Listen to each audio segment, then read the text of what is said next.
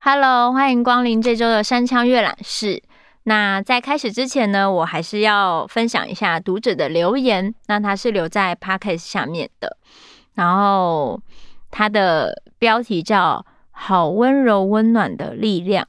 他说很喜欢这些分享，尤其听到关于全日本最小书店这一集，有趣不足以支撑自己，信念其实是更重要的力量。仿佛看见自己正深陷博物馆领域的工作中。虽然自己也好喜欢、好喜欢这样的领域，追逐好久，却也常常在里头失落的过程。但借由这个分享，提醒了自己信念存在的重要，要记得自己的信念。谢谢于涵的分享，总能为起起伏伏的生活重新注入能量与提醒。啊，好开心哦！就是谢谢他，也这样跟我分享。因为我是一个非常爱那个逛展览，然后也很喜欢去博物馆的人。像之前可能元旦这一天，故宫是免费入场的，我还跟我的好朋友就一起在一月一号去逛故宫。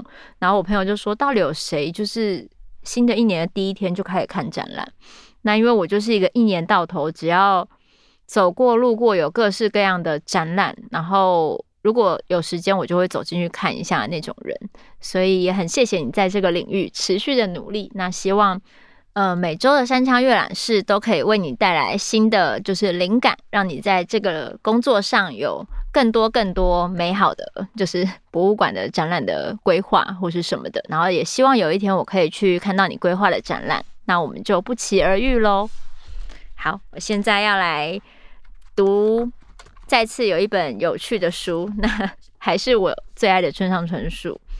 然后这本是《村上收音机二》，没想到出了一以后，竟然还有二，真是让我就是非常愉快，因为我真的很喜欢看他的这个随笔，就是短短的，很适合在搭车的时候看啊，或是你等待的时候看。我觉得人生就是充满各式各样的等待，你要等车子来。然后看医生要等那个挂号，然后等叫号，各种等待，它都是非常值得。就是你翻开一本书的时间，或是你在车上可能坐高铁啊什么的，你要去下一个目的地之前，可能就会有一个小时的空档。然后高铁又非常的平稳，所以也是可以翻开一本书。这个时候就很适合读这种短短一篇一篇的，你可以随时的放下，又可以随时的拿起，然后你就进入这个有趣的世界。那这本村上春树收音机二呢，前面的前言我先帮大家导读一下，让大家知道为什么有一以后还会有二。他说：“相隔十年卷土重来。”这本书是在 A N A N 杂志连载的村上收音机一年份稿子整理出来的文章，顺序依连载的原样。我十年前也在 A N A N 杂志上以同样的标题连载过。后来为了忙着写小说，实在没工夫再写连载随笔了。不过在长篇小说《EQ 八四》花了三年时间，终于写完之后，肩上的担子总算落下了，才有好久没写了，来写些随笔也不错的心情。在写小说时，小说家的脑子里有许多抽屉，有小小的插曲、维系的知识、些许的记忆、个人的世界观之类的东西。写着小说时，这种材料可以随处用上。不过这些东西如果以随笔的形式轻易用掉的话，小说就会没有办法再自由使用了。因此我才很小气的，可以说悄悄地藏在抽屉里。但是写完小说之后，会出现一些结果没用上的抽屉，其中有些好像可以拿来当随笔的材料，就是这么回事。我本业是小说家。认为随笔基本上就像是啤酒公司制造的乌龙茶那般的东西。不过世上也有很多人说，我不能喝啤酒，只能喝乌龙茶，因此也不能偷懒。一旦要制作乌龙茶，就要做日本第一美味的乌龙茶，是作者该有的气魄。但话虽如此，以我来说的话，只想放松肩膀，轻松一点来写一连串的文章。如果你也能肩膀放松，轻松的读，就再好不过了。深深感谢每次为我画美丽铜版画的大桥布女士，我每周都密切期待，不知道会配什么样的画，这也是拥有连载的很大乐趣之一。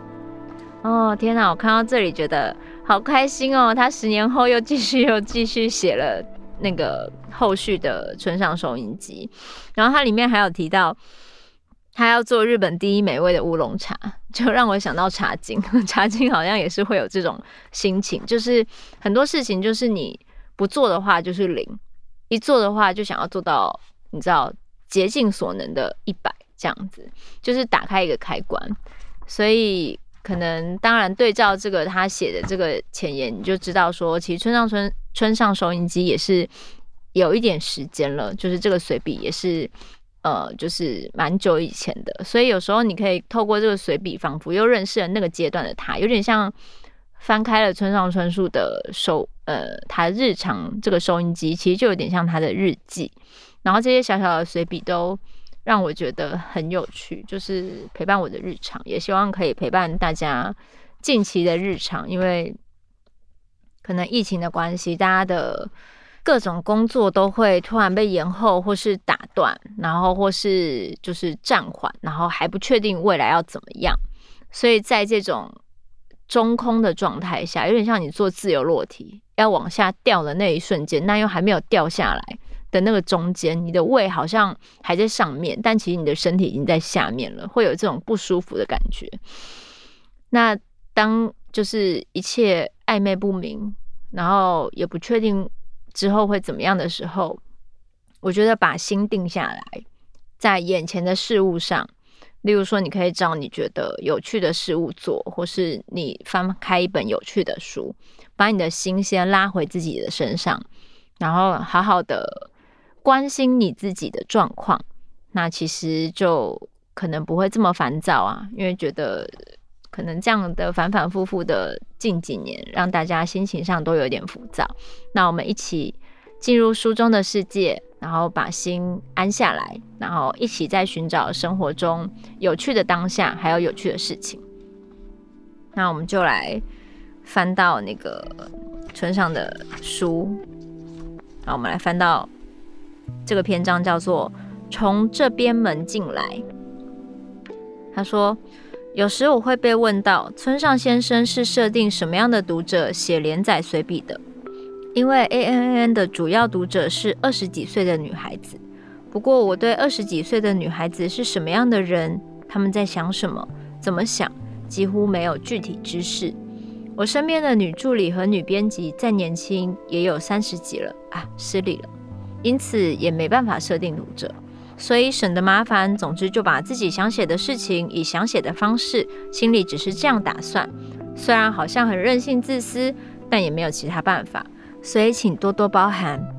不过反过来，以我来看，因为一开始就放弃设定读者，所以好像反而能坦诚而自然地写文章，没有了必须写这种事的框架限制，所以可以尽情地舒展手脚。嗯，这也是我会在 ANN 杂志连载的理由之一。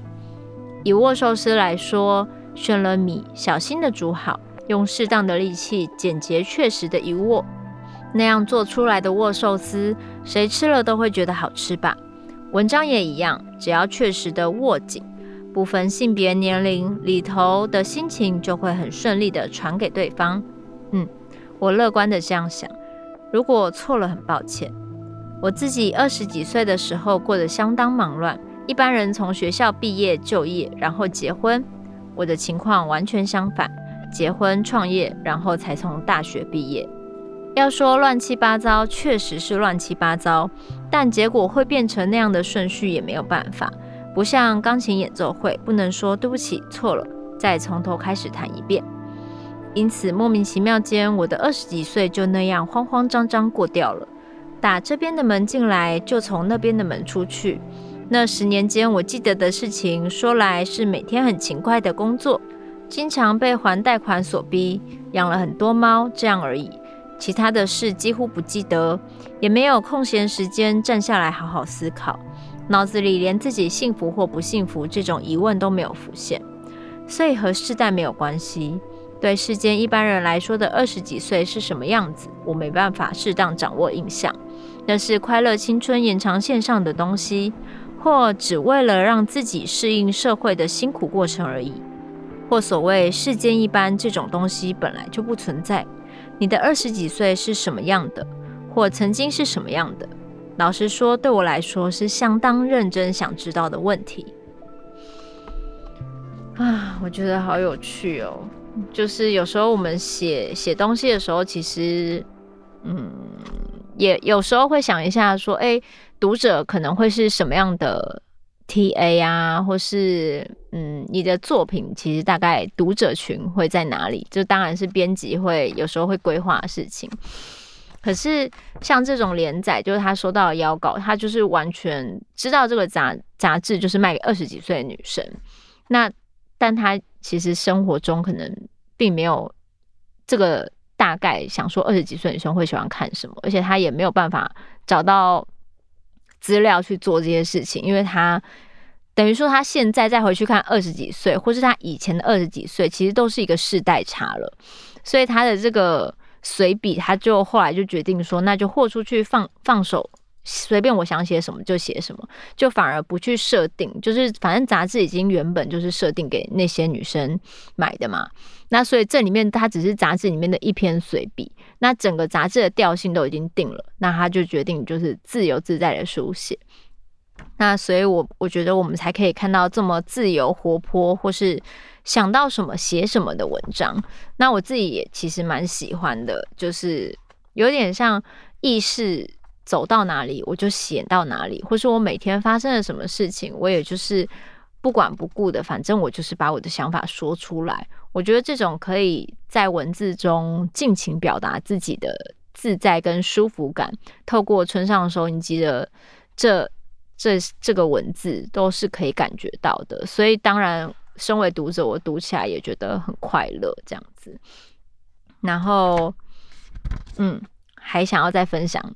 一篇 就太喜欢了，反正它总共一本里面呢，就是一年份的嘛。那一年有五十二周，所以它就是会有五十二篇，你就可以翻到五十二篇有趣的文章。那我就分享两篇，大家还有五十篇可以继续自己去阅读。那我再分享一篇叫做欧基福的凤梨。一看到凤梨时，我就会想到美国画家乔治亚欧基福，并不是因为他画了那个水果。相反的是，因为他一张都没有画。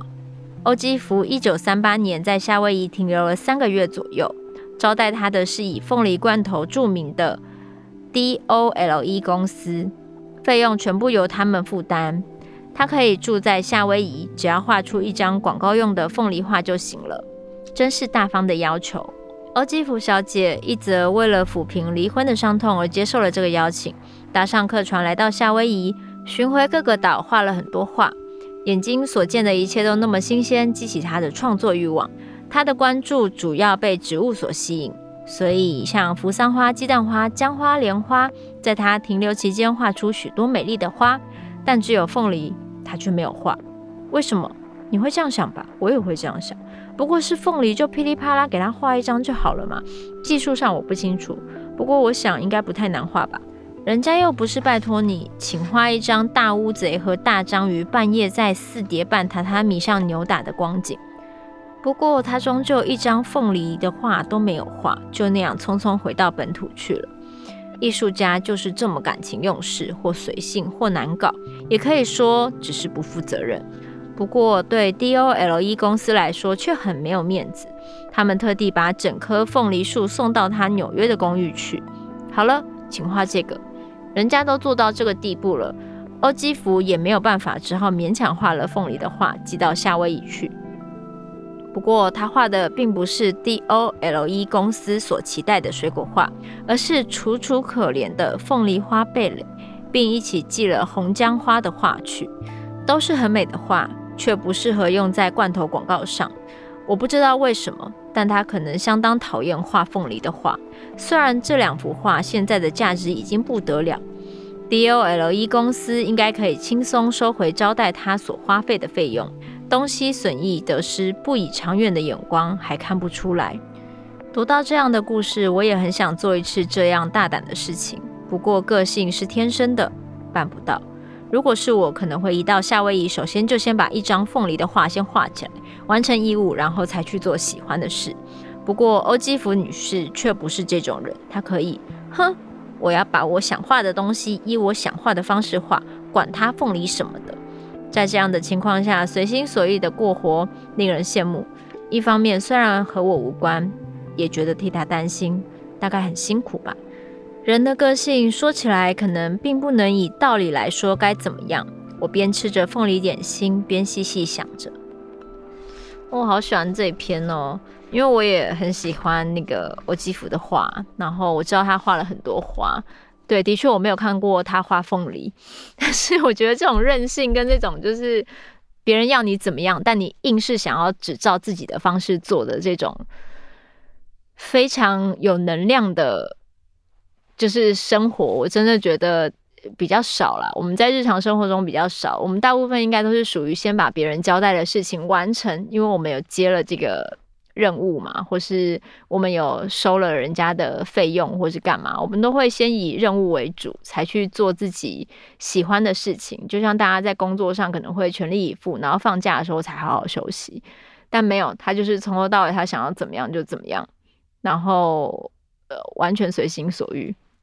的确，这个真的是个性上的问题，所以并不是你想要像他那样你就做得到了。所以，其实我觉得人的个性是真的是很难改的，就是本性难移吧。就你可以努力的想办法让自己微调，但是其实你要尊重你自己的本质跟你的个性。然后，无论多辛苦，因为这就是你的个性带来的一切，所以你也要自己消化吸收，然后。尊重你的本性，尊重你的选择，然后承受你的所有的个性上的惯性或是一切带来的所有的东西。当你真的觉得很麻烦，得要改变的时候，你才会真正的去改变或成长。但是一般来说，我觉得大家如果在自己的舒适圈里，依照自己的本性活着，没有什么问题的话，那你也就尊重你的本性就好了。所以我。可能很喜欢村上春树的一个原因，就是他知道他自己可能不喜欢那些社交场合，那他就是喜欢呃也不喜欢不想去上班，然后不想被人家雇佣，他就自己开了一间店。那后来非常的忙碌，所以就是他的所有的选择是依照他自己的个性。那他这些选择之后，他要承担的也都还他自己会吸收。就一路看他写的各种书籍，或是嗯随笔。小说各种，还有翻译的这些东西，你就会觉得他其实也属于就是在不打扰他人的情况下，依照自己的方式生活。对，但那个画家这个部分就是又更超脱他了。所以我只要看到有这样子，就是默默遵循自己的个性还有本质，然后还能衣食无虞，我就会觉得我受到鼓励了。因为我我希望我也可以，就是保有我原本的样子，然后不要去勉强自己，就是硬要转变成某一种样子去符合这社会所有的框架。我希望每个人都可以走出自己的路，然后有自己独一无二的样子，然后也还能在这个世界上生存。毕竟这个世界这么大，一定有每一个个性的人能容身之处。对，所以这这些人都是我的偶像，那也分享给大家，希望大家这周可以过得愉快喽。然后不管你想要怎么样做自己，就是找到自己的方式，然后尊重你的个性带给你的所有考验。那人生就是一场修行，我相信我们都在这条路上会越来越完好。然后不管遇到什么样的挫折，都会变成你下一个前进的动力。那我们继续加油，我们下周见。